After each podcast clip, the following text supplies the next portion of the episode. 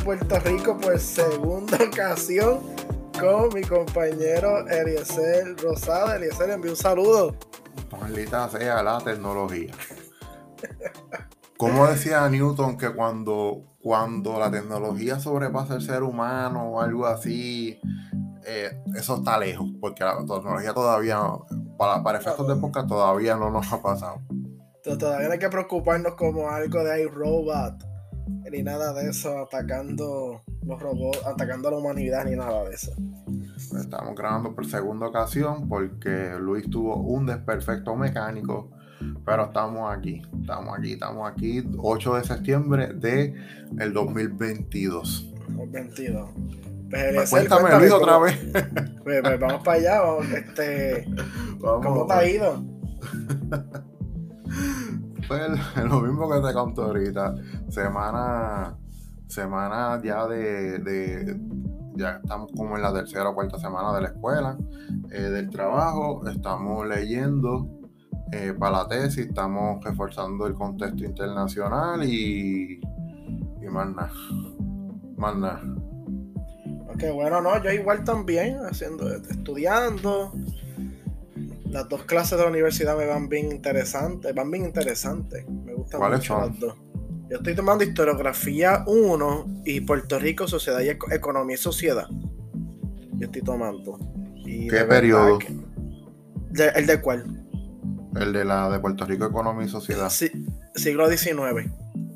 Mm, ¿Y, quiénes son los profesores? Eh, el de Puerto Rico Sociedad, Economía y Sociedad es Guillermo Baral. Ah, y, el, y el de historiografía es Marcia Ocasio. Marcial Ocasio.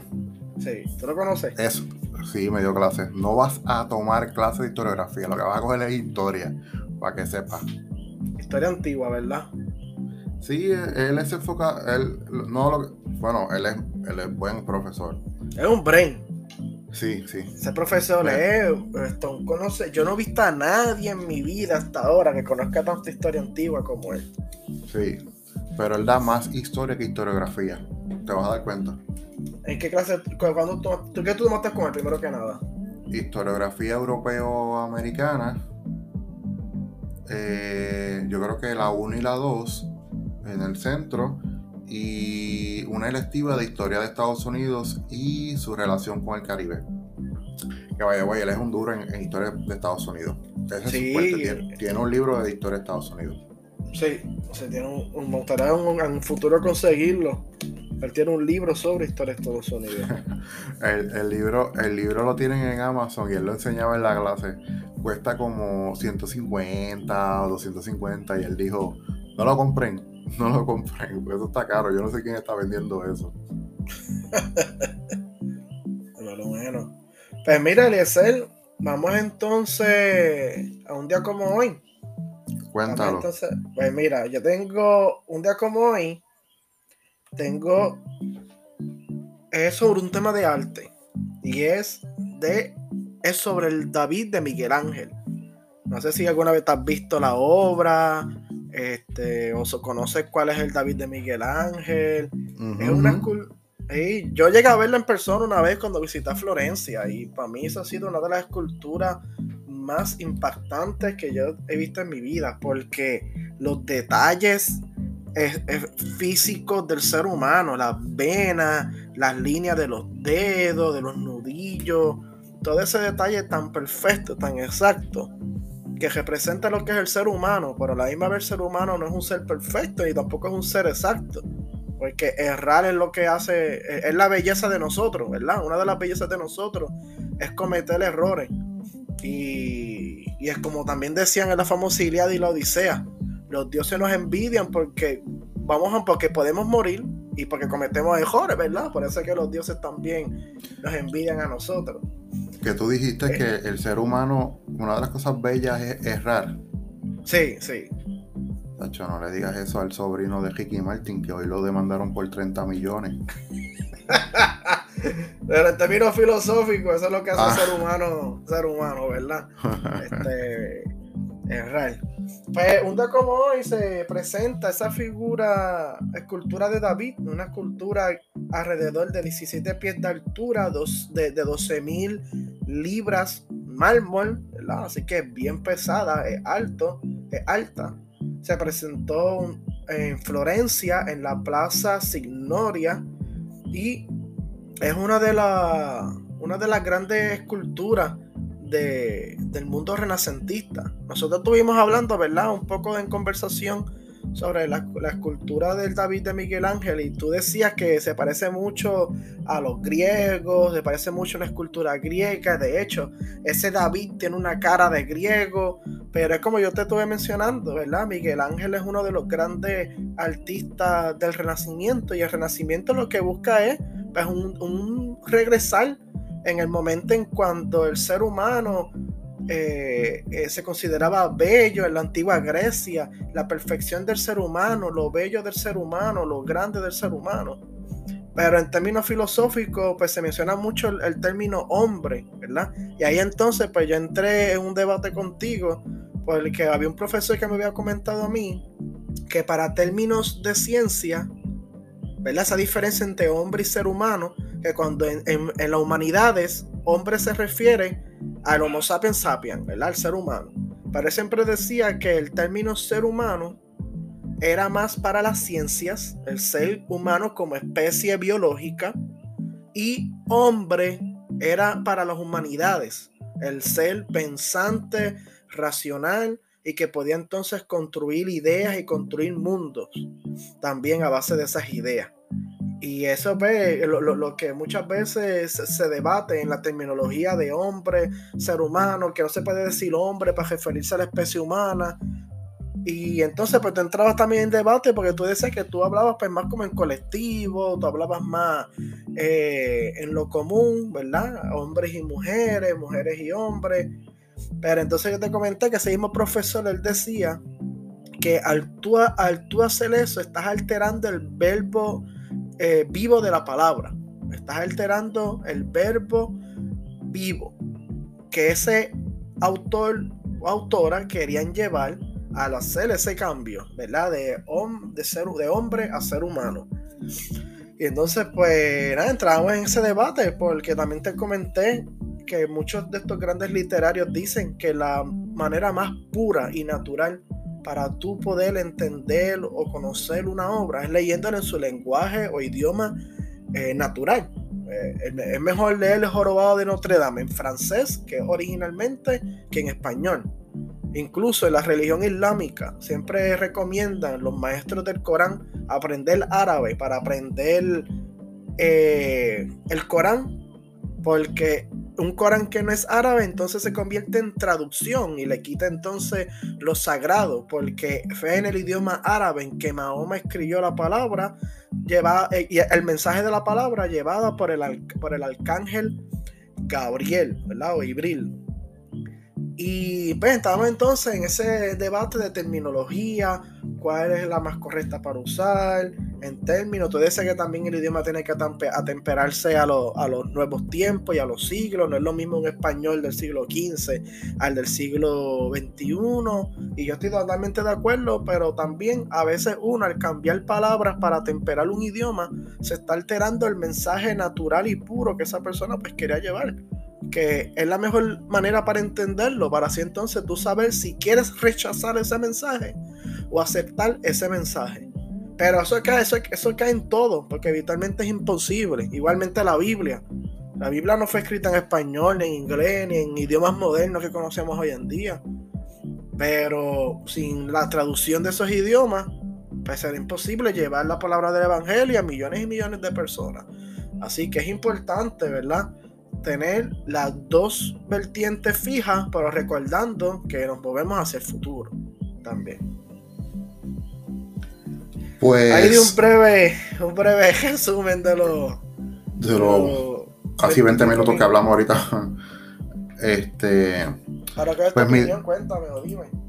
No, que eso se parece a lo de las fuentes primarias y secundarias también. Que, que al alterar un, un, un mensaje principal, le estás añadiendo análisis, interpretación y todo eso. Y pues pasa de ser un documento primario a uno secundario. Eso lo estoy dando con mis nenes de 10. Ah, así que.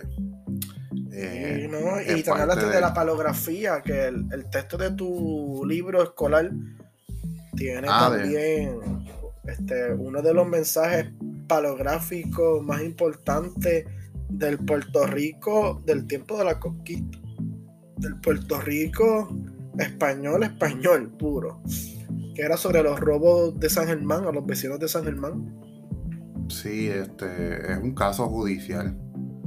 Eh, bueno, lo que hoy conocemos como un caso judicial. Este, sobre una persona que pues, le iban a dar de palo, hubo un robo. Eh, bueno, es, como si fuera un testimonio, eh, una declaración jurada, a lo que conocemos hoy como una declaración jurada de algo que pasó. Creo que fue, si no me equivoco, fue entre 1530, 1550 por ahí.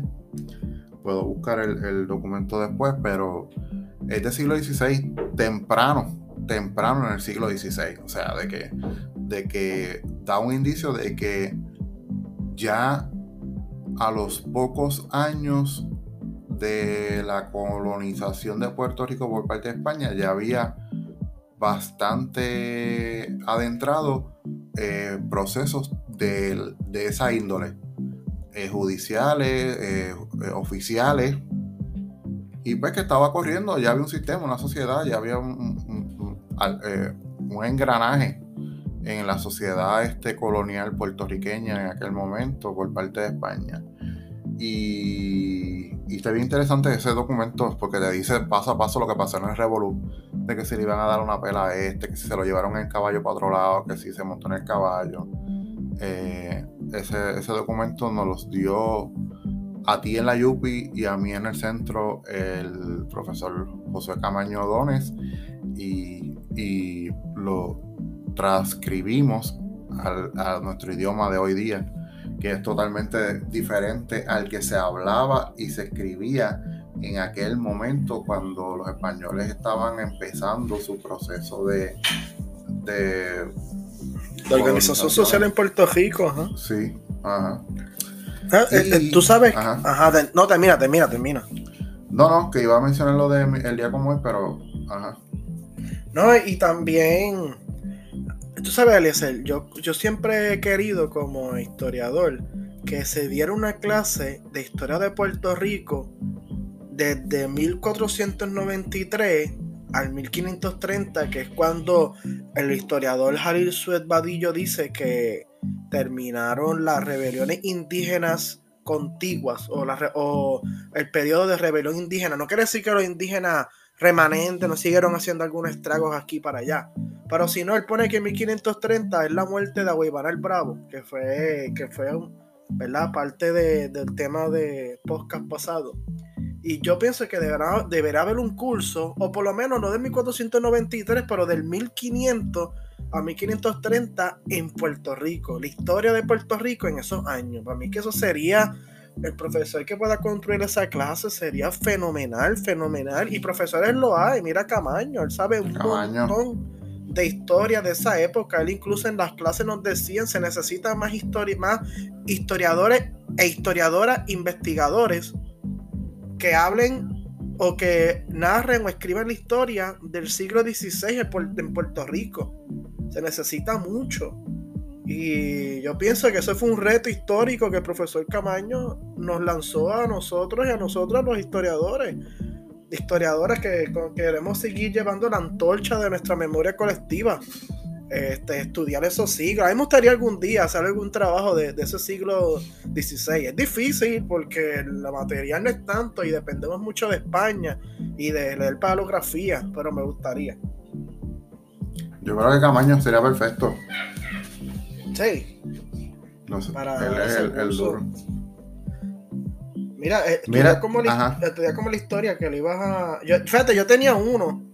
Era también, que ya lo había mencionado también, pero era que un día como hoy, pero para el año 1644, 1664, Nueva Ámsterdam, que era la capital de la colonia holandesa en lo que hoy en día es Estados Unidos, que se llamaba Nueva Holanda, fue, fue convertida en Nueva York luego que los británicos en, armando, perdón, al mando, al mando del coronel Richard Nichols venciera a los holandeses y convirtiera Nueva Holanda en lo que la actualidad conocemos como Nueva York, la ciudad de Nueva York. Y que, ¿verdad? Estuve comentándote que nosotros vemos las 13 colonias como una una entidad este, única, pero en verdad cada colonia tenía su propia historia, convicción, organización social, hasta que entonces luego se unen en el 1774 para hacer las luchas y en el 76 pues forman Estados Unidos declarando la independencia. Pero cada una tiene su este propia idiosincrasia, su propia historia de fundación. Pues en la otra grabación yo había mencionado que no tenía un día como hoy, pero que atacaba lo que es la coyuntura de hoy, 8 de septiembre, y es que a eso de, no me acuerdo qué hora fue, en verdad, pero murió la reina Isabel II, que es la reina del Reino Unido, y eh, tenía 96 años al momento de su muerte. Y pues te había mencionado que hace dos días, cuando ya conoció a la primera ministra o la ah, primera ah, ah. ministra, Alisa Strauss. Este, mencionaste que se le veía eh, un tanto diferente. Eh, Las manos se veían azules, o sea, como que ahí había un problema de circulación de sangre. Este, y tú dijiste que eso es sangre azul de, lo, de la realeza, pero se, veía las manos de sangre se pudo haber este, eh, tomado un IC de, de, de, de, pitufo. De pitufo. Para que no sepan, IC de pitufo es un IC azul. IC es como si fuese soda, refresco congeladito. Y, el de pitufo, que se le dice en Puerto Rico, por lo menos en Ponce, es de color azul. Antes se le decía IC de Macarena se le cayó en las manos y a lo mejor fue que eso le, ¿verdad? se le manchó las manos. Yo, invito a todo el mundo a buscar esa foto. El momento en que la reina Elizabeth, ¿verdad? Que en paz descanse ahora, eh, conoció a Lisa, a Lisa Truss, a Liz, perdón, a Liz Truss, la nueva primer ministra de Inglaterra de Reino Unido. tu pejo concurre con mi comentario del, del de, de, Pitufo. Eh, este, pero tenía 96 años. y las manos se le veían azules, reflejaba problemas de circulación. Y ahí entonces mucha gente empezó a preocuparse por la cosa. O sea, ya estaban preocupados, pero empezaron a notar algo distinto en la salud de la reina. Y 48 horas después, entonces fallece. Pues, este, ¿qué te digo?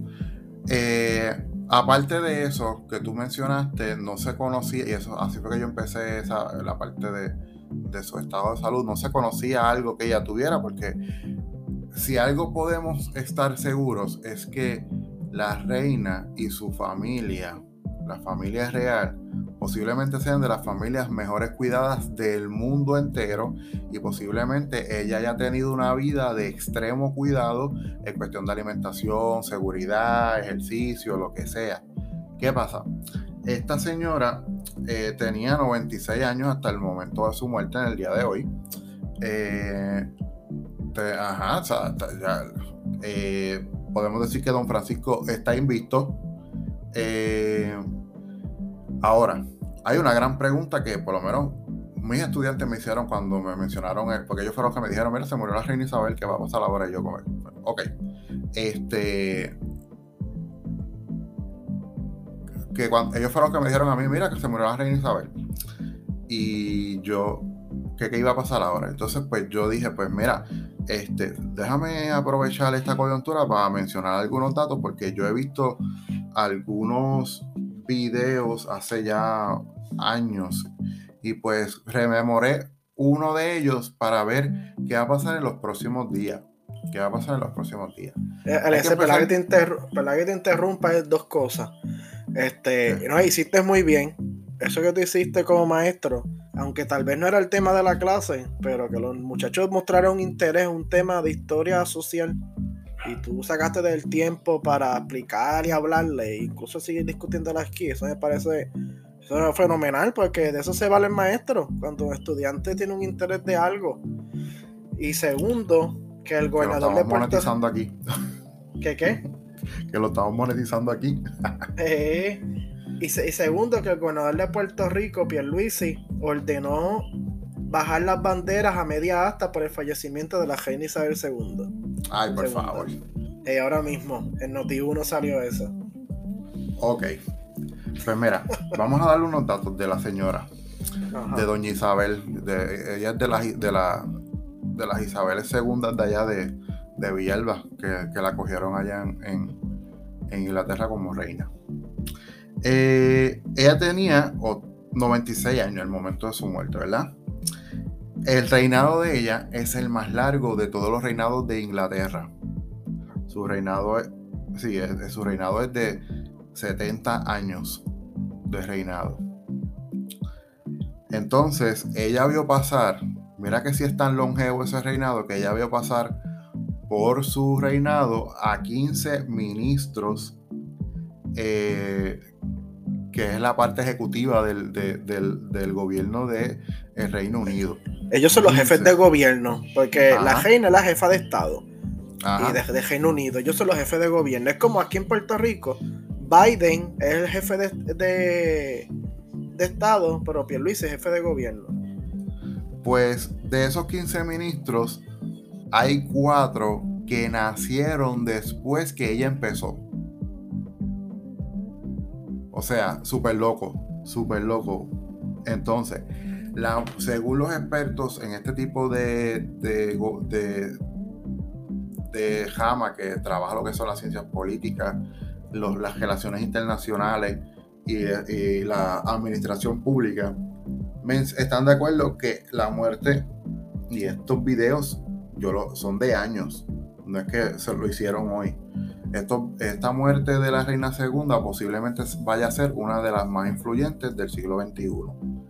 Y posiblemente sea de las muertes más televisadas de este siglo y de la historia. Y lo están comparando con el de la princesa Diana, que en aquel momento, en el 1997, cuando ella murió, eh, no existía la internet como la tenemos hoy en día y en aquel momento el funeral de la reina de la princesa Diana lo vio en aquel momento 2.5 billones de personas. ¿Cuándo? ¿El de la princesa Diana? Sí, el funeral. esos números de transmisión televisiva solamente son comparables con un evento como el Mundial de Soccer cuando llega a la final, que todo el mundo está pendiente. O sea, no todos los días se ve un evento como ese, televisivamente hablando. Televisivamente hablando. Ahora bien, Reino Unido tiene una preparación protocolar para esta situación y la lleva preparando desde 1960. ¿Cómo es? Espérate. ¿Están preparando qué desde el 60? Desde 1960, el Reino Unido tiene un protocolo preestablecido en caso de que muera un rey y una, o una reina, en este caso la reina Isabel. O sea que lo que vaya a pasar en los próximos días ya está fríamente calculado. Y te voy a dar desde el 60. Del 60. Eh, la operación, cuando, cuando un rey o una reina está al mando, está en su reinado, se le tiene un nombre en particular. Como por ejemplo, este eh, cuando el, presidente de los Estados Unidos, que es el más que conocemos estos protocolos eh, del servicio secreto, cuando entra a un edificio, cuando entra al, al, auto oficial que dice que el águila está a bordo, cosas así, pues el de la reina se le conoce, el de la reina se le conoce como London Bridge, el puente de London. De. ¿Verdad? Todo, el mundo está con eso de London Bridge. De, fíjate, no lo conocía. Yo rápido pensé en la película de Gerard Butler, London Has Fallen yo pensaba que lo hacían por esa referencia. Pues ese es el nombre del protocolo que tiene la reina, o que tenía, o que, o que se sigue usando hasta los próximos días. Entonces, London Bridge. ¿Qué pasa? Que hay una palabra, una frase en caso de que la reina muriera. Y se llama London Bridge has down. ¿Ok? London Bridge has down. Pues es como London has fallen de la película, por eso fue que yo pensé en eso. Pues este, esa es la palabra clave para que el Reino Unido sepa de que inició el protocolo porque la reina murió. Okay. ¿Quién es el que dice ese mensaje o esa frase? La dice el secretario eh, principal de la reina. ¿A quién le tiene que decir eso? Al primer ministro o a la primera ministra en este caso y a su hijo. ¿El, hijo sería cuál? El, eh, Carlos. El Carlos que ahora es rey Carlos III. Eh, sí. Este se supone que ahora el primer ministro o la primera ministra, siempre me quedo con el, con el varón, aunque ya es mujer, pero lo estoy diciendo en términos ¿verdad? De, la posición. Se supone que eh, después que el secretario personal y privado de la reina le informe de que el puente de Londres cayó, él le tenga que informar a los 15 reinos y a las 35 naciones de la mancomunidad del Reino Unido, que prácticamente todas eran en su momento colonias o territorios de, de Inglaterra. ¿Ok? Le tiene que dar la noticia. Le tiene que dar la noticia de que la reina Isabel II ah, eh, falleció. Ahora bien, un dato interesante, Luis. Y es que en todas las radioemisoras del Reino Unido, en todas las estaciones, hay una luz azul. Eso se le conoce como una luz obituaria. ¿Qué hace esa luz? Cuando muere la reina o algún miembro de la familia real, esa luz se enciende. Ok, déjame darle para un momento. Se supone que el primer ministro o la primera ministra le informe a los 15 reinos, a las, a las 35 naciones que pertenecen a la mancomunidad y luego a los medios de comunicación. Así que cuando nosotros recibimos el push notification de hoy de que la reina murió, ya estaban en ese, en ese proceso de que ya las 15 reinos lo sabían, las 35 naciones, y después se le dijo a los medios de comunicación. Ay, pero yo creo que es Gales, Escocia, este, Irlanda. Yo entiendo que es eso. Irlanda del Norte. Yo entiendo que son esos y otros más. Este, que no, son 15, lo que pasa es que no me sé los otros ahora mismo. Eh, los, tenía, los, los tenía y los vi, pero son un montón. O sea, estamos hablando de 35 más 15, son 50 territorios que no iba a mencionar ahora, porque vamos a estar hasta mañana. Pero eh, cuando nos enteramos hoy, posiblemente ya las noticias pues es el tercer sector que se entera, así que ya, ya ahí estamos en ese, en, ese, en ese proceso. Pues entonces, Luis, eh, ¿Qué pasa? Lo que, iba, lo que estaba mencionando. Eh, todas las radioemisoras del Reino Unido tienen una luz azul que se le conoce como una luz obituaria. Que como dije, pues es una luz que se enciende cuando la reina o el rey o algún miembro de la familia real muere. ¿Qué tienen que hacer esa, eh, cuando se enciende esa luz? Pues literalmente la programación que está corriendo se suspende y empiezan a poner una música preestablecida, que es una música solemne, es como música triste. Y eso es en la radio. Entonces, eh, la BBC, que es este, la, la televisora del Estado, inicia un protocolo de emergencia en donde ponen videos que ya están preestablecidos también de la vida y obra de la reina en conjunto con música solemne. Y esto que hace la BBC, o que se supone que empieza a hacer desde hoy hasta los próximos 12 días, que es más o menos cuánto lo que dura, según los expertos, está, el funeral, la verdad, todo esto de, del velorio y todo esto de la reina, eh, ellos llevan practicando esto todos los domingos desde el 1970. O sea, que el gobierno tiene preparado un protocolo desde 1960 y la BBC tiene preparado un protocolo de videos y de la vida y obra de la reina desde 1970 que lo lleva practicando todos los domingos. Ok. Entonces, los canales que no son la BBC, sino los privados, tienen que ponerse una ropa negra para informar el deceso de la reina y dentro de los próximos 12 días. Y esa ropa negra, repito otra vez, repito otra vez. que los canales privados y la BBC dentro de los próximos 12 días, cuando hablen de la reina, tienen que tener ropa negra. Y según los, según los expertos, la ropa negra siempre debe estar en el canal, por si acaso pasa un evento de la familia real o de la reina.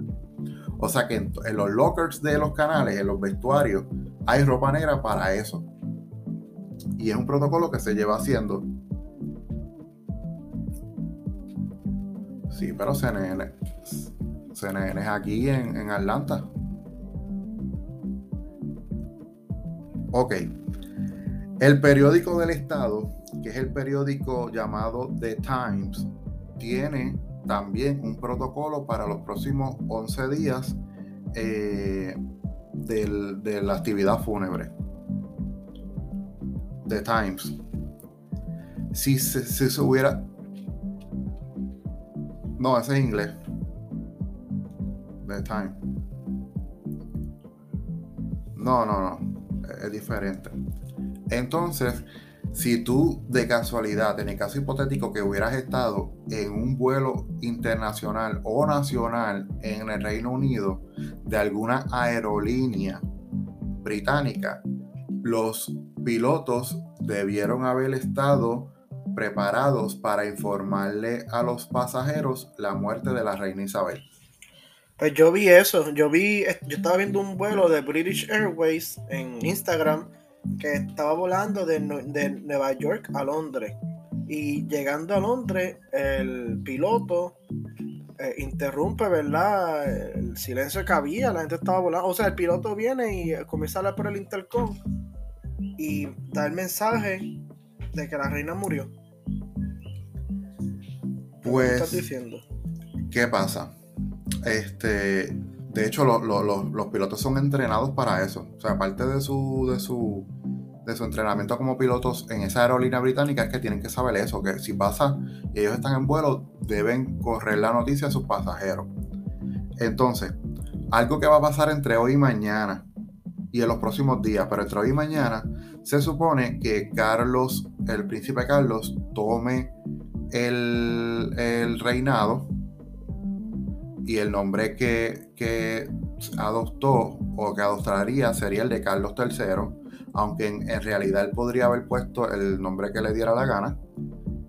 Y mañana se supone que él de su primer discurso, mañana estamos a 9 de septiembre, se supone que mañana él de su primer discurso como rey.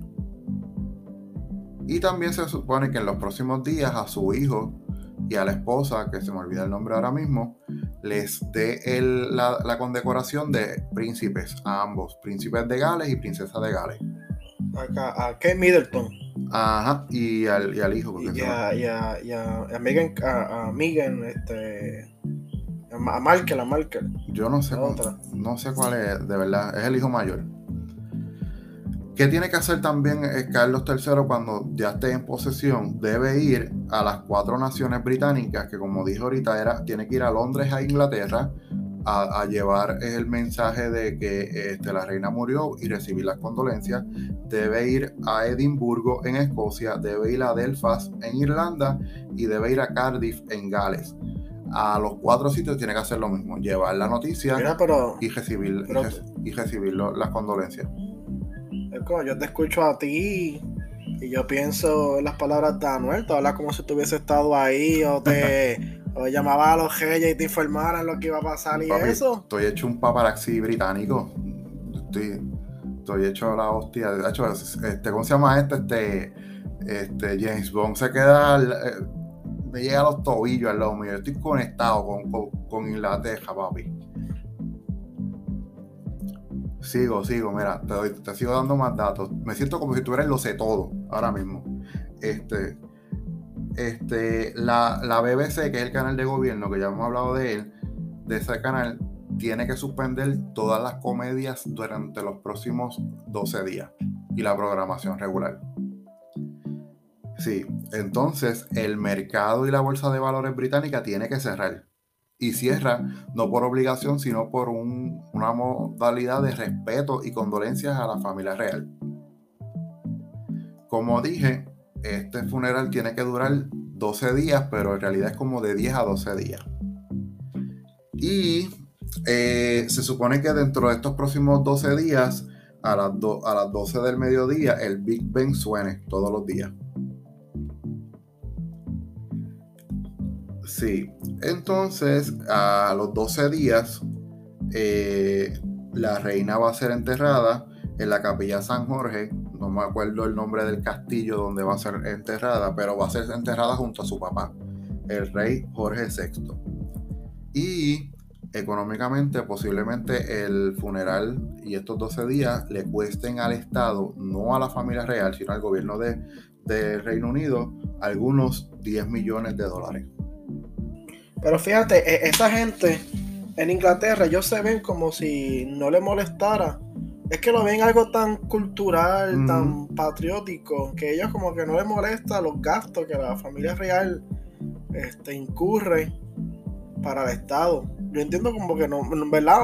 nunca he visto lo contrario, pero no parece que les molestara, ni que los afectara, ni nada de eso. Igual que en España también, pero los reyes de Inglaterra como que tienen más popularidad en su pueblo que los, que los de España. Que los reyes de España con los españoles. No sé, es una, es como una interpretación mía. Eh, no, yo concurro en parte, esa eso, eso está tan arraigado a la cultura británica que pues es como, o sea, no, es como si estuvieras sacando una parte del cuerpo a ellos porque eso es así. Mira, te voy a seguir dando más datos, ya estoy terminando. Me siento, me siento como Santa Rosa hoy. Este, el Reino Unido tiene alrededor de 3.6 billones de papeles y monedas con la cara de la reina. Esos papeles y esas monedas cuestan alrededor de 5 centavos eh, hacerlos, cada, cada papel y cada centavo. Así que eh, solamente en el Reino Unido e Inglaterra deben eliminar todos los papeles y todos los eh, bueno, este, las monedas, ya sea en papel o en, o en, o en, o en centavos, por decirlo así, y ese proceso tomaría eh, o, se gastarían 200 millones de dólares. Pero te tienen que eliminarlo o, o, no hacer más monedas con la cara de ella y que las que estén circulando pues ya están circulando. Tienen que eliminarlo. Ahí viene, pues eso es demasiado. Entonces los 35 países que pertenecen a la mano comunidad de Reino Unido, los que mencionamos ahorita que en algún momento fueron territorios, los 35 de alguna u otra manera, incluyendo Canadá, eh, eso, te iba a decir porque Canadá, Australia, este, a muchas islas del, Caribe en África tienen en su ¿Qué qué? En África también algunos territorios. Sí, en África tienen su en sus monedas, ¿verdad? En sus monedas y algunos billetes tienen la cara de la reina Elizabeth. entonces, ahora ellos van a tener, ¿verdad? Una nueva figura en la cara. Eh, perdón, una nueva figura en sus monedas, una nueva cara en sus monedas. Pero, ¿qué tú tienes información al respecto? Si los 35 países se dan a la tarea, cada país es independiente dentro de, bueno, entre comillas, ¿verdad? Porque pertenecen a una mancomunidad y hay unas reglas. Eh, si los 35 países deciden quitar la moneda de la reina y ponerla del próximo rey, les tomaría en el mundo un billón de dólares hacer ese proceso. Entonces, adicional a la moneda, los sellos tienen que cambiar, los pasaportes tienen que cambiar y algo bien curioso que no entiendo es los uniformes de la policía. Tiene que cambiar. No sé. No sé por qué. Entonces, dentro de estos próximos 12 días. acá. Eh, entonces, ¿esos países también tienen que cambiar sus monedas? En teoría no tienen que hacerlo, pero como que se ven obligados por las reglas de la mancomunidad. Es lo que Pero yo creo que no, porque es demasiado. O sea, eh, eso debe ser que ya mañana tienen que estar imprimiendo este, monedas con la cara del rey Carlos III y cuando la y tan pronto la gente pague en cash con algo de que salga la cara de la reina Elizabeth, ahí mismo el cambio va a ser con la cara de, de Carlos III, por eso sería muy, muy costoso. Y muchas naciones en África y en el Caribe, muchas islas no tienen dinero para eso. Yo entiendo que, y es más, en el Reino Unido yo lo veo bien difícil, yo pienso que es más protocolar porque está difícil hacer esa transición en menos de unos 5 días, que ya no haya más moneda eh, con la cara de la reina Elizabeth cuando esa señora lleva saliendo en, en, las, en, las, monedas de esos países por casi medio siglo. O sea, tú no puedes quitar medio siglo en 5 o 6 días. Eso es virtualmente imposible. No sé, de verdad. No sé qué van a hacer. Ah. Eso, mira, ¿por, por, qué mejor no dejan, no hagan más monedas de la reina Elizabeth con la cara de la reina Elizabeth o como dicen, acuñar moneda, ¿verdad? La palabra fina. Y que la gente pues siga pagando con las monedas y, poco a poco en la transición, mientras lleguen las monedas con la cara de Rey Carlos III, pues se van eliminando la de Elizabeth. Probablemente se tarde como tres años, ¿verdad? En ver esa transición, pero es más fácil así. Pues no sé, no sé. De cuando llame allá a Inglaterra te dejo saber. Este, mira, hay dos días festivos dentro de los próximos 12 días. El día que muere la reina y el día que coronan al rey. Se, conoce, se convierte en un día festivo. Esos dos días no va a haber actividad económica porque el país se cierra dentro de los próximos 12 días, pero en esos días en particular, literalmente no se hace nada en Inglaterra y esos dos días, posiblemente la pérdida económica por esos dos días, por la muerte y la coronación del nuevo rey, es de 3 billones de dólares en pérdida. Esos dos días. Ay, no, pero, para el, COVID, eh, Inglaterra ha sufrido mucho con el COVID y ella ha sufrido mucho económicamente y con, y con las sanciones que Rusia le está dando a Occidente también. También Inglaterra se está viendo afectado. Yo sé que Inglaterra ya se salió de la Unión Europea, pero está viendo afectado. Y el último dato. Tienen que cambiar el himno. Porque el himno. Ah, porque ya, ya, ya no es God Save the Queen, ¿verdad? Ahora debe ser otro. Tienen que poner ahora God Save the King. Así que. Ah, ahorita me vas a decir que van a cambiar el nombre y también el nombre del país. Van a cambiar la capital a otra ciudad. Eso es lo que falta. Lo que sí posiblemente salga en los próximos días es el debate de si hay que eliminar las monarquías en Inglaterra y se convierte en un nuevo sistema y también muchos retractores de eh, Carlos, en este caso Carlos III, por sus posturas eh, irreverentes. Por ejemplo, él se divorció eh, y se volvió a casar eso está en contra de lo que es el catolicismo. Ha tenido, este, no, ¿qué dije? Católico, ¿verdad? Mala mía, perdón, perdón.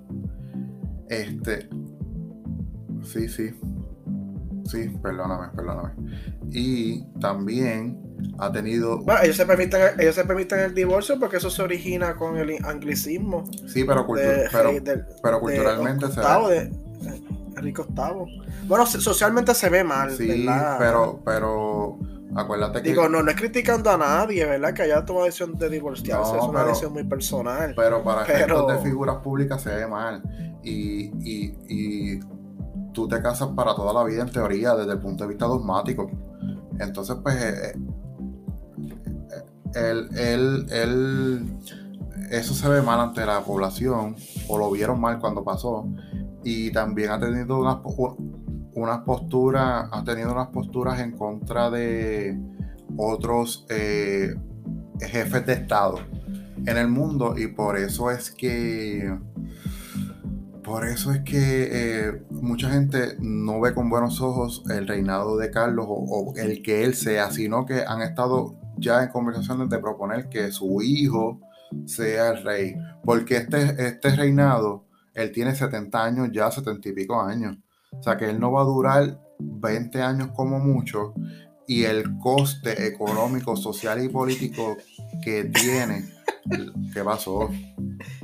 que ese señor como que se le, se le hizo ser hey bien tarde en la vida, bien tarde. Y, yo siempre, yo, a veces yo vi a ese señor y yo decía, pero ¿quién es ese?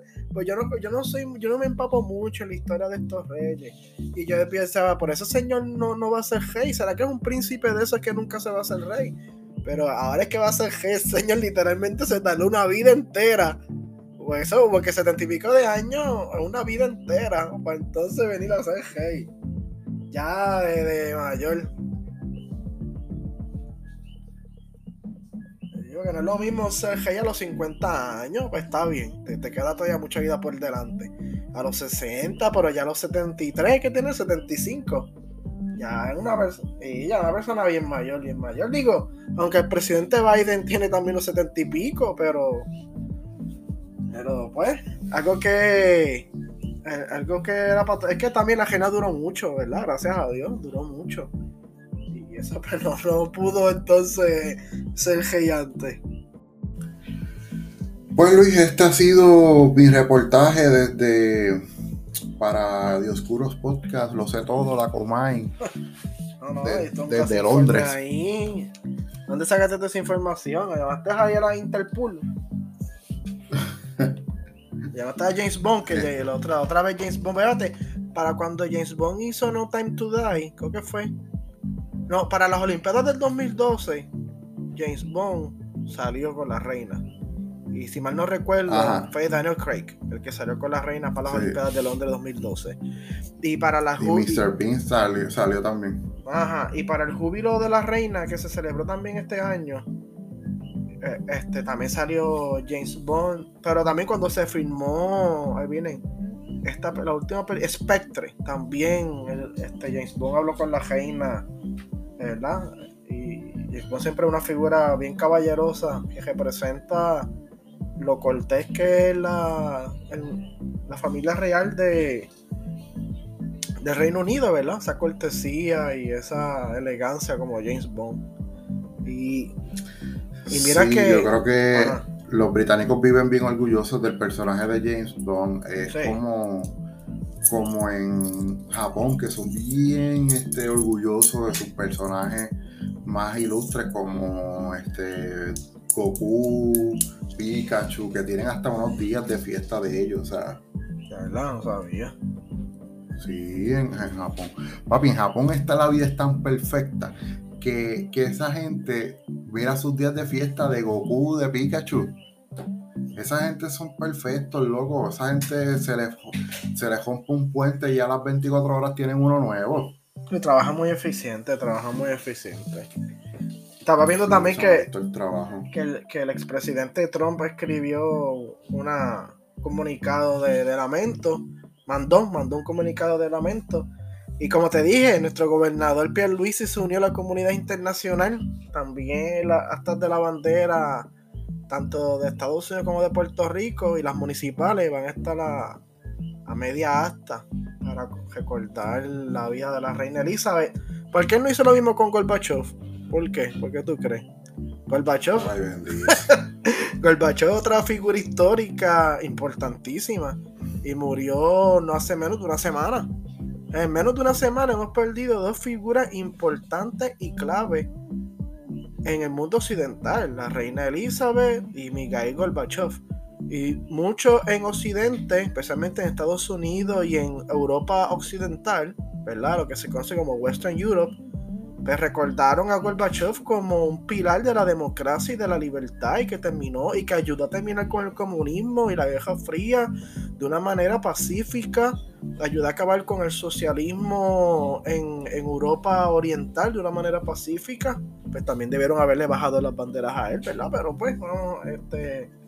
Ah. Otro tema, otro tema, porque lo celebraron, lo recordaron mucho también.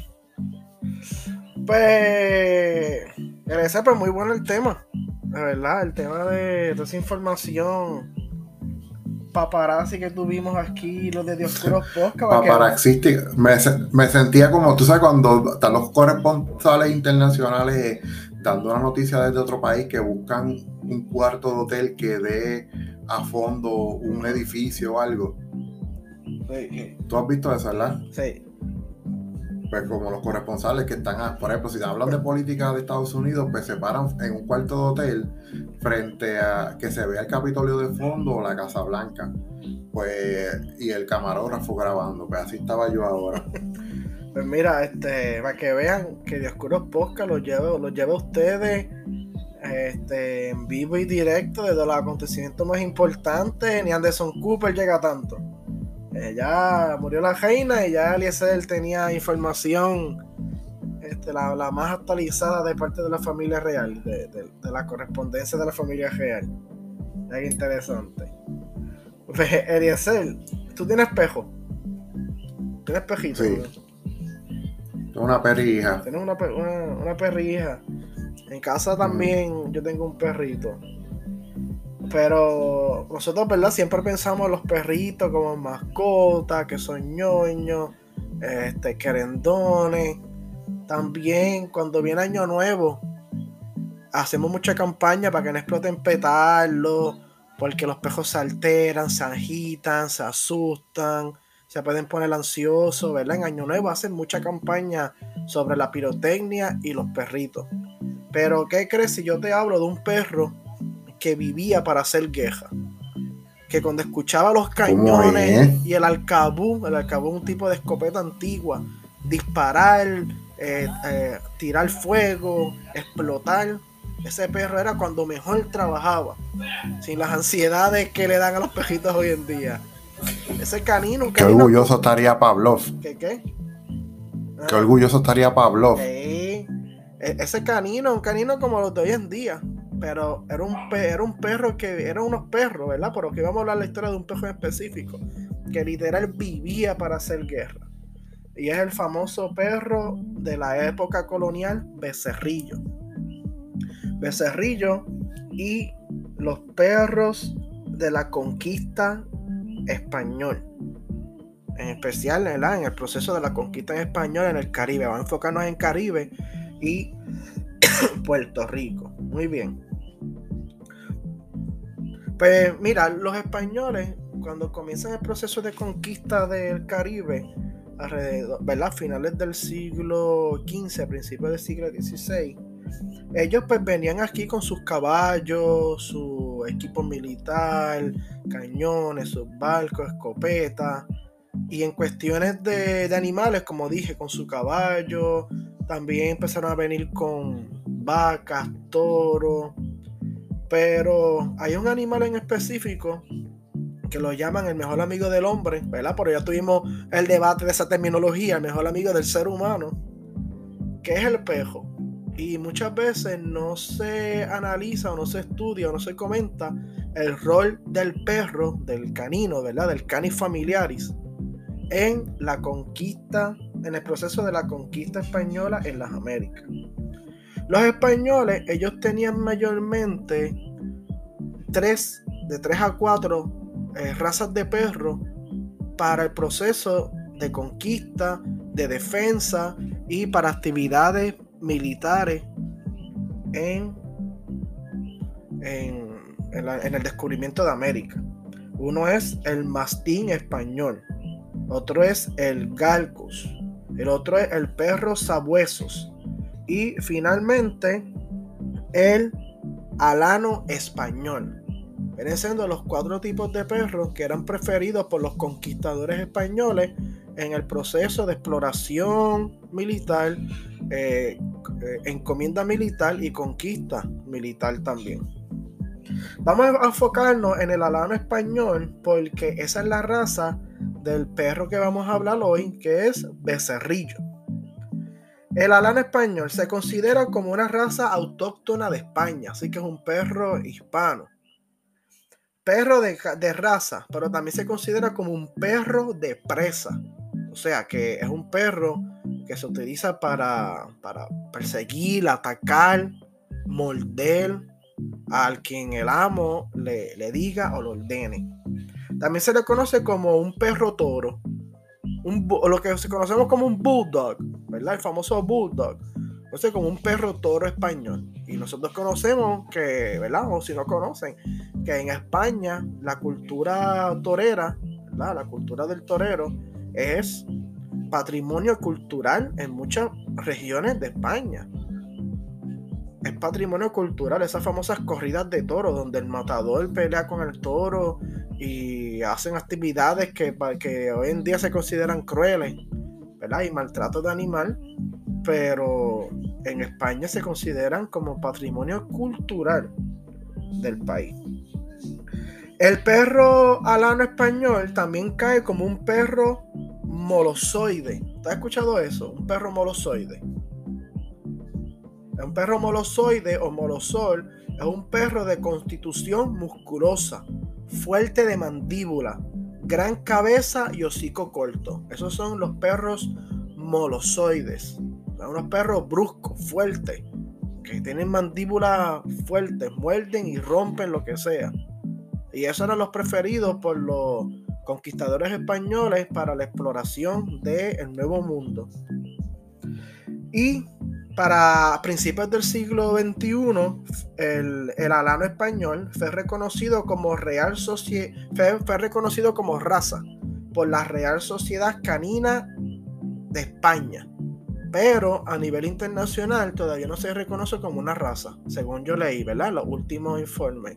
Pero la Sociedad Canina de España ya lo considera como una raza y una raza autóctona española. Muy bien. Pero la cuestión de los perros en América se le conoce también como los canes peninsulares para los perros de la época de la conquista española. Fueron introducidos a las Indias desde el segundo viaje de Colón. Desde el segundo viaje de Cristóbal Colón comenzaron a llegar los canes peninsulares o los perros peninsulares de caza y de presa. Y es bien importante recalcar este dato porque es en el segundo viaje cuando Cristóbal Colón descubra Puerto Rico o se encuentra Puerto Rico. El objetivo principal era intimidar a los, a los nativos, en este caso a los taínos, que se encontraban en el Caribe. Aunque los taínos, ¿verdad? Yo algo la salvedad, tenían un perro también, que se, el famoso perro mudo. No sé si has escuchado de él, el, el perro mudo de los taínos, que se conoce como Aon, A-O-N. ¿Verdad? Por los cronistas.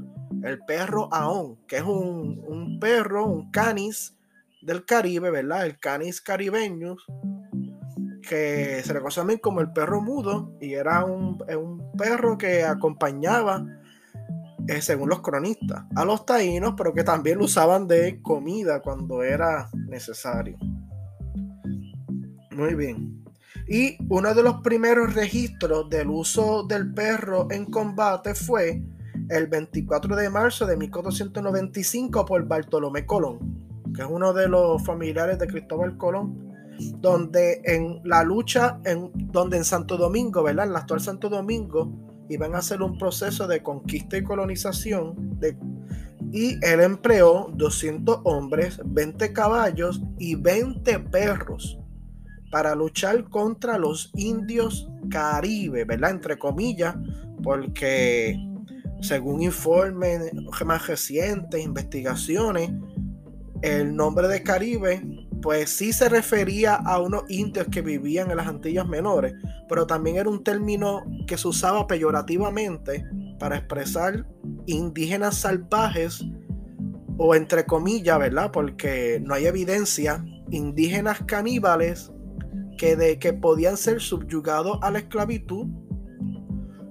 y entonces para poder extraer oro de las Antillas Menores y la justificación que se le daba a los reyes católicos, ¿verdad? Para la esclavitud de esos indígenas era que eran caníbales, no tenían alma, eran salvajes y por ende se podían esclavizar. Pero con el tiempo, los españoles, aprovechándose de la terminología, le ponían Caribe a cualquier indio que se rebelara, aunque fuera taíno, o cuando necesitaban mano de obra, pues también llamaban Caribe a un grupo de indígenas para que, para que se justificara el proceso de esclavitud. También. Y se convirtieron en un buen recurso para la lucha contra los nativos, tristemente, y para defender el asentamiento y los campamentos españoles. Evitaban las emboscadas, los indígenas, los taínos, ellos conocían muy bien cómo sus tierras y cómo hacer la emboscada. Eso yo lo estuve hablando en el podcast número 53, cuando estuve hablando del, episodio de Agua creo que fue 53 o 52, que estuve hablando de la, batalla de Agüibana contra los españoles y, y las actividades militares, según los cronistas, ¿verdad? Las actividades militares que tenía el cacique Agüibana contra los españoles. Pues según las crónicas, estos perros usaban para defenderse de las emboscadas indígenas, cazaban indios que estaban también en búsqueda de atacar a los españoles y también para hacer guardia los perros los son guardianes naturales cuando uno se acerca a una casa, ¿verdad? Y el perro no y el perro del hogar no conoce mucho a la persona, comienza a ladrar, no importa lo chiquito que sea. Así que imagínense entonces un perro grande, como les mencioné, tipo molosoide, que ¿verdad? daba miedo y muchas pinturas y pinturas eh, o obras artísticas de la época o, en referencia a la época, cómo presentan estos perros alanos españoles. Los presentan con armadura. ¿Te has visto alguna vez esas imágenes? Estaría eh, creo que sí. bueno, la, imagen de la noticia tiene uno. Ajá, lo presentan con armadura, con casco. Así que eran pejos que estaban preparados para pelear en cualquier momento. Esos pejos, eh, eh, esas noticias de, o esos avisos de Año Nuevo, no tienen pirotecnia, porque el pejo se asusta. A esos pejos no le, eh, no, le cae esa noticia. Esos pejos estaban preparados para pelear. Este, según ABC, el periódico español, en su segmento ABC Historia, Cristóbal Colón dijo que cada uno de estos perros, él, le llamaba lebreles.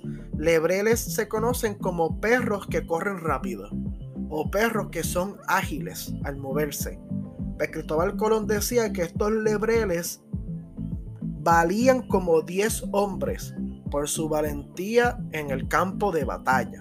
No tenían miedo y se tiraban contra los indígenas para hacer la ofensiva española también. Según el cronista Bernal Díaz, él narra, ¿verdad? Que también a los perros usaban como, como para cazar. También, ¿verdad? Cuando, era, cuando se necesitaba cazar, aunque en las Antillas menores no hay, no hay mamíferos, ni fieras, ni animales grandes para cazar, pero se usaba también para cazar eh, los perros alanos españoles. En la historia de España, el perro alano o el perro conquistador más famoso es becerrillo. Becerrillo, ¿verdad? Viene siendo el diminutivo de becerro. El famoso becerrillo, que acompañó a los militares en la conquista de América.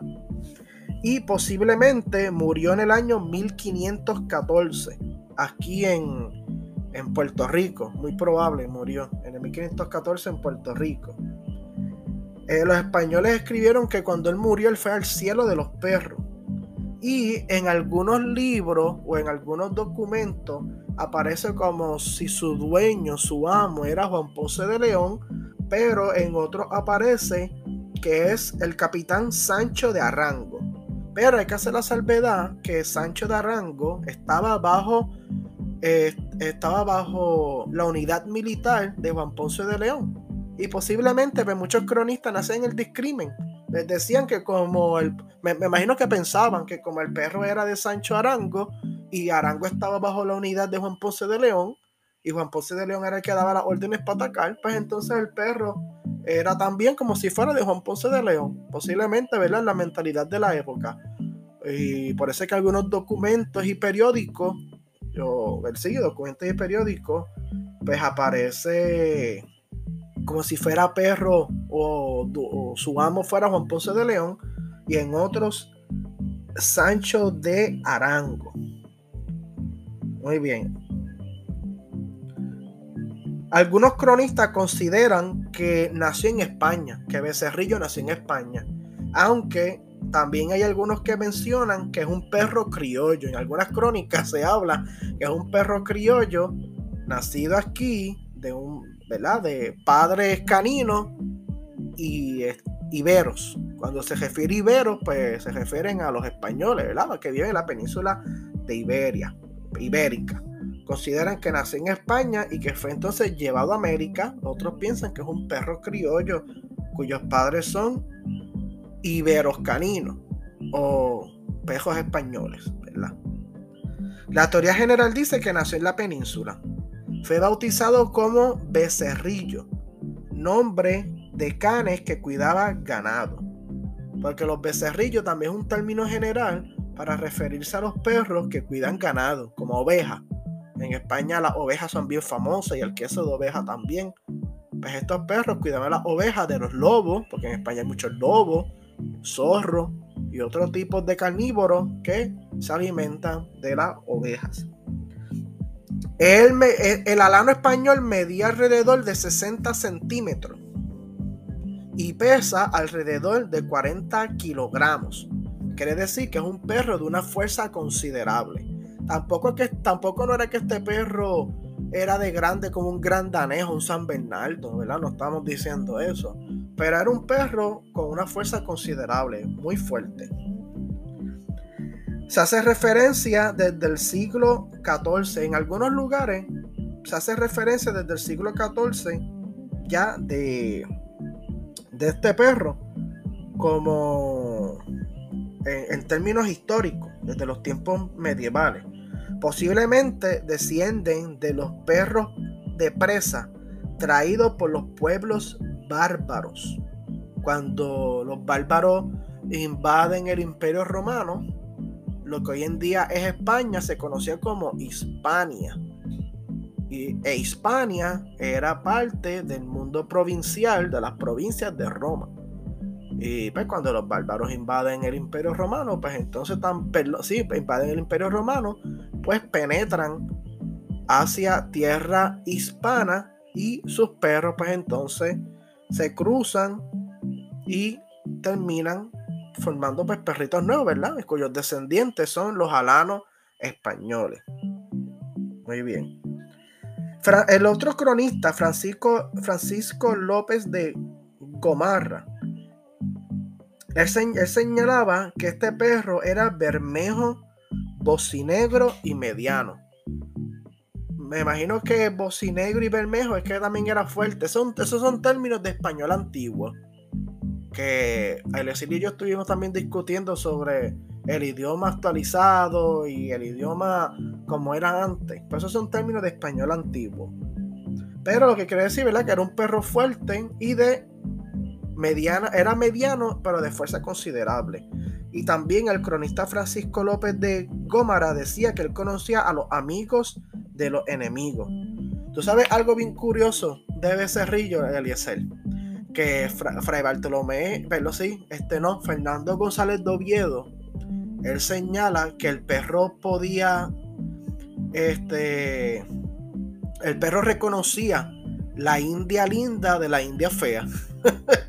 que cuando era una india linda, el perro la contemplaba. Y cuando era una india, una india fea, que el perro ladraba. Decía, ladraba de manera bravo. Decía el, famoso cronista eh, Fernández Gonzalo de Oviedo.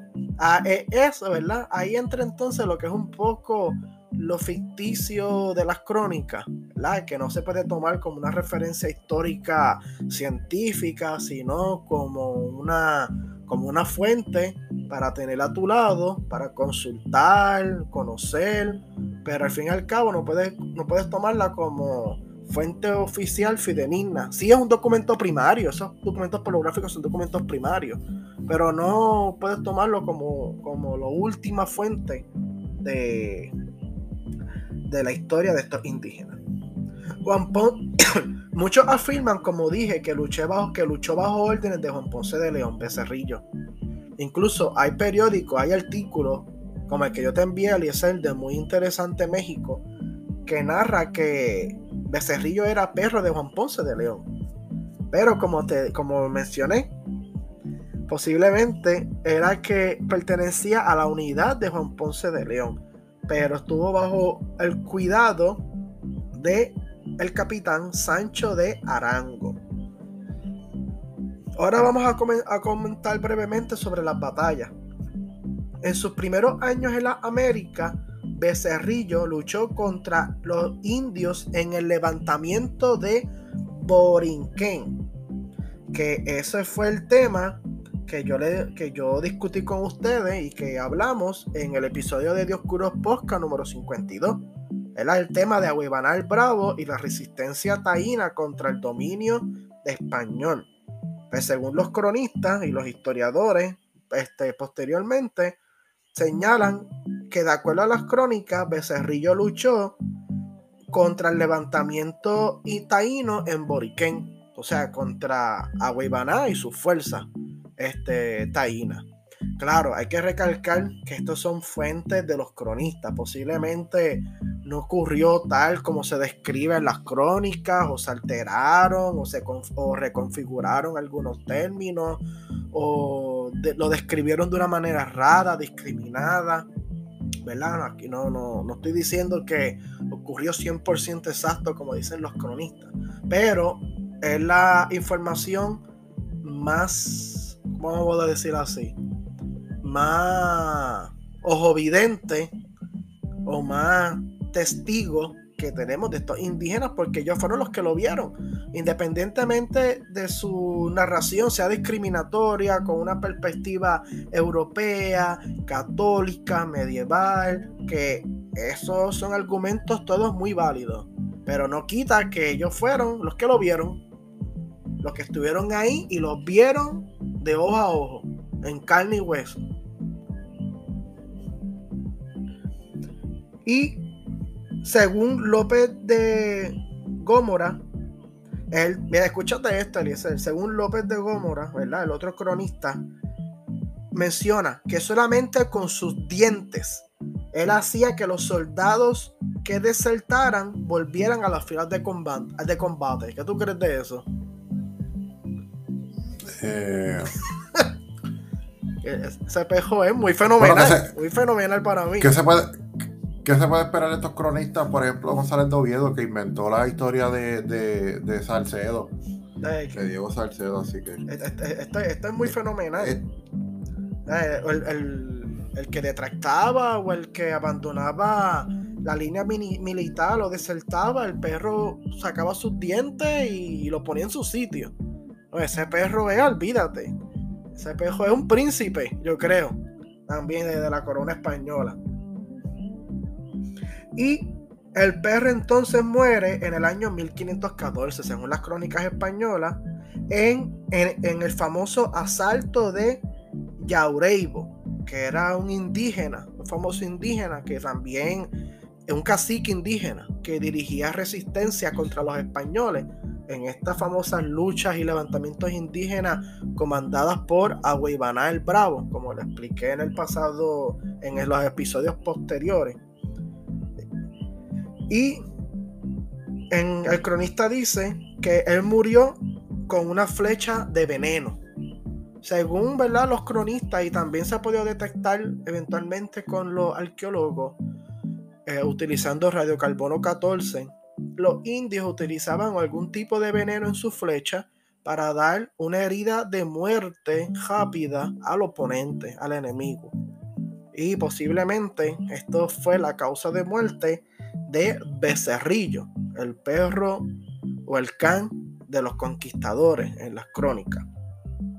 Según la leyenda, Becerrillo tuvo un hijo que se llamó Leoncico, Leoncico o Pequeño León, y que ese perro, Leoncico, fue propiedad de, de Vasco Núñez de Balboa, el famoso explorador eh, que descubrió, que fue gobernador en Panamá y y también, y también descubrió el Pacífico, o encontró el Pacífico. Vasco Núñez de Balboa. Pues, según cuentan las crónicas, Leoncico, que era hijo de Becerrillo, fue mascota de tal general o, de tal conquistador y explorador. español. La historia de Becerrillo, yo, ¿verdad? A mí me gustan mucho lo que son las cuestiones de microhistoria.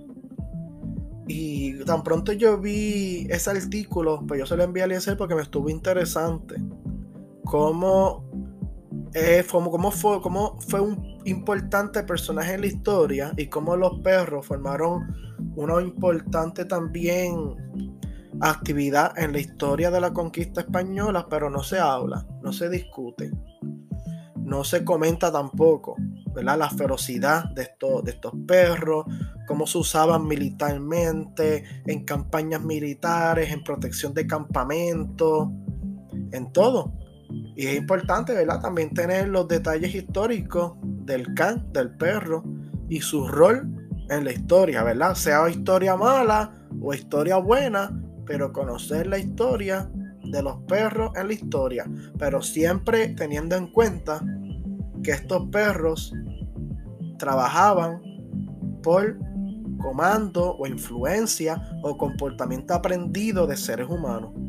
Que si un perro actuaba o, participaba en un lado equivocado de la historia o en la parte errada de la historia, era porque tenía un ser humano detrás que estaba equivocado, errado en la historia. Y que al final del día, ¿verdad? Los perritos nos ven a nosotros como, y las perritas también, nos ven a nosotros como sus héroes, como su todo, su mundo. Eso, ¿verdad? Siempre hay que cuidarlo y darle todo el cariño que se merecen nuestras mascotas. Pues Eliezer, ese es entonces el tema mío acerca de, del proceso de la de ese Puerto Rico de la conquista y el Caribe de la conquista.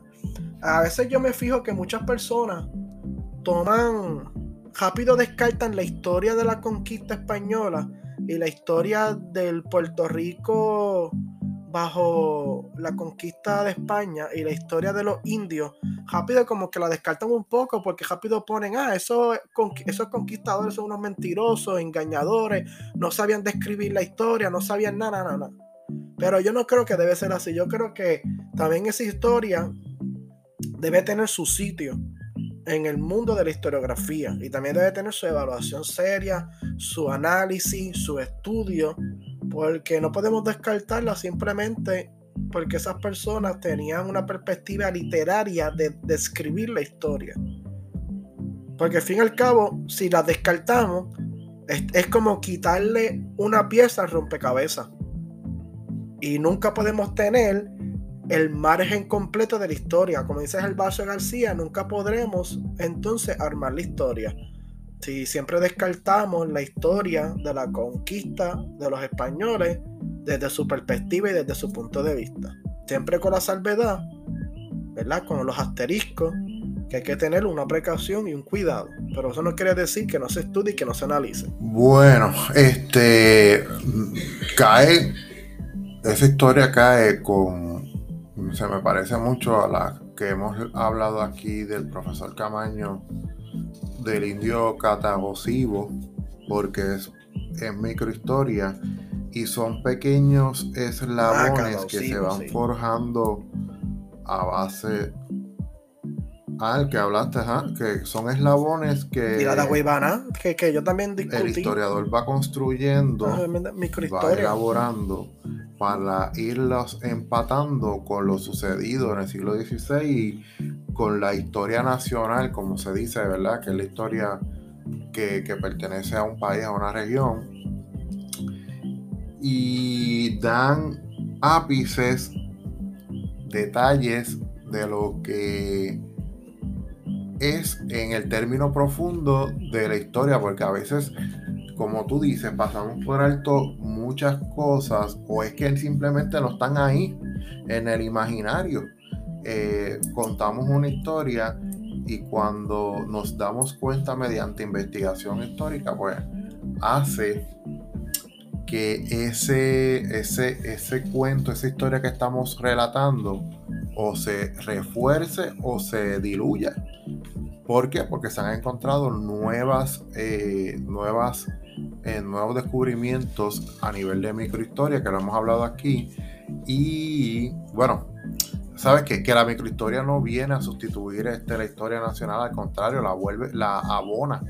Y eso eh, la enriquece, eso es parte de la tendencia historiográfica, eso lo dice. La riqueza, la riqueza. Eso lo dice hasta el mismo Mario Cancel, Sepúlveda, o sea, este, que son personas que han trabajado la microhistoria. Así que no, nunca está de más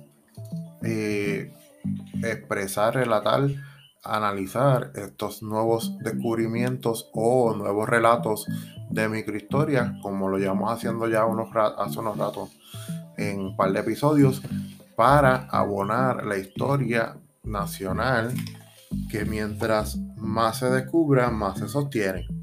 Más se sostiene, ya sea para un lado o para otro, independientemente de cuál sea la postura de la persona. Pero la historia es la historia la historia es la historia y siempre y cuando sean fuentes primarias que sean confiables, corroborables, pues no, hay, no se... Y, claro, la historia no, es, no son eventos 100% verídicos, son aproximaciones. Eh, pero mientras más exista, más peso le damos a eso y no hay quien lo quite. Eso, como dice Jeff Fonseca, los datos son los datos. Y si está ahí,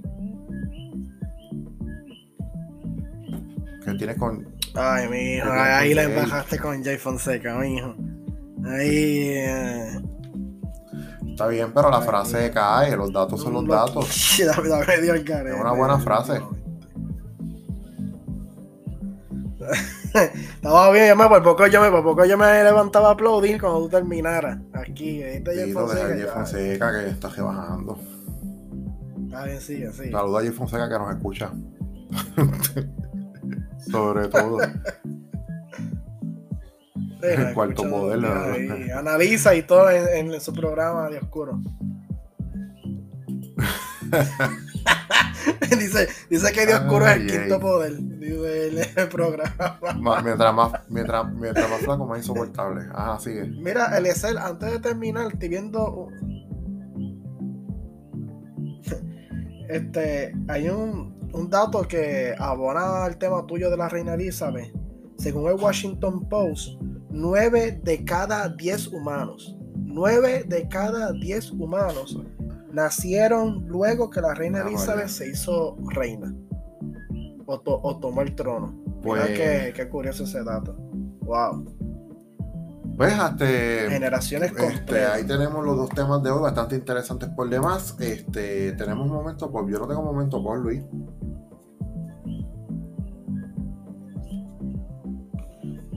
Pues el momento pop mío. Yo estuve viendo ayer la película In the Heart of the Sea. ¿Tú lo llegaste a ver?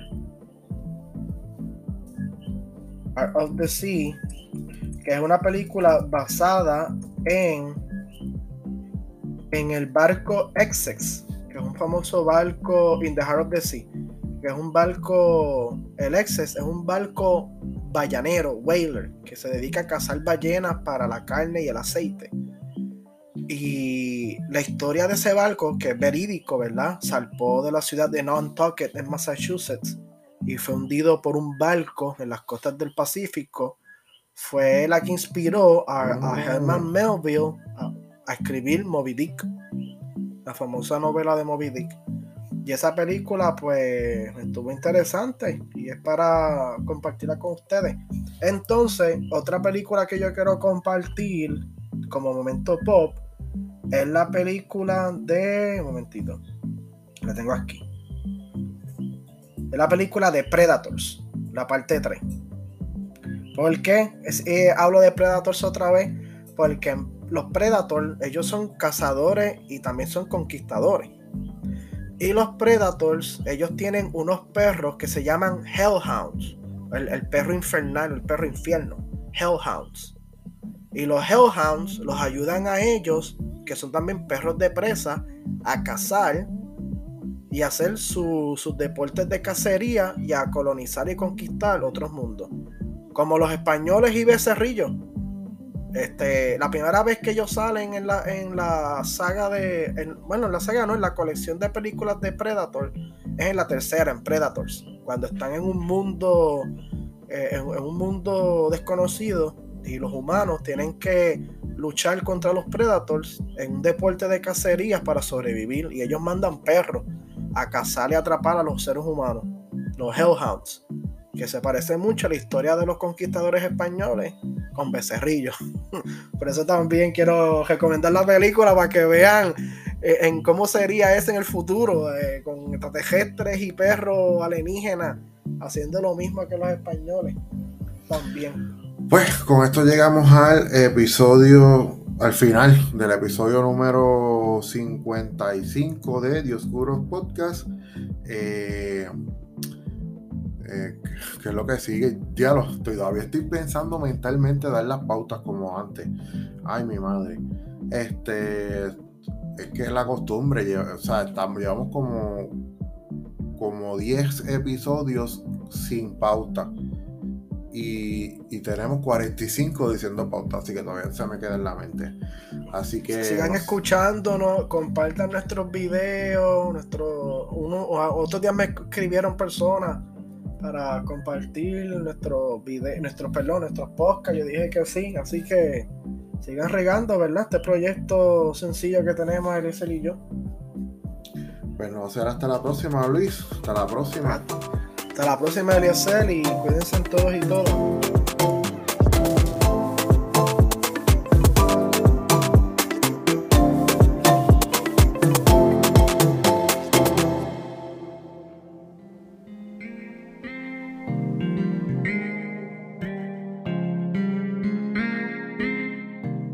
Amigas y amigos, recuerden que pueden seguir este episodio y todos los episodios de Dioscuros Podcast a través de las siguientes plataformas. Estamos disponibles en Anchor, iTunes, Apple Podcasts, Spotify, Pocket Cast, Google Podcast, Radio Public, Breaker, TuneIn, Angami y Listen Notes.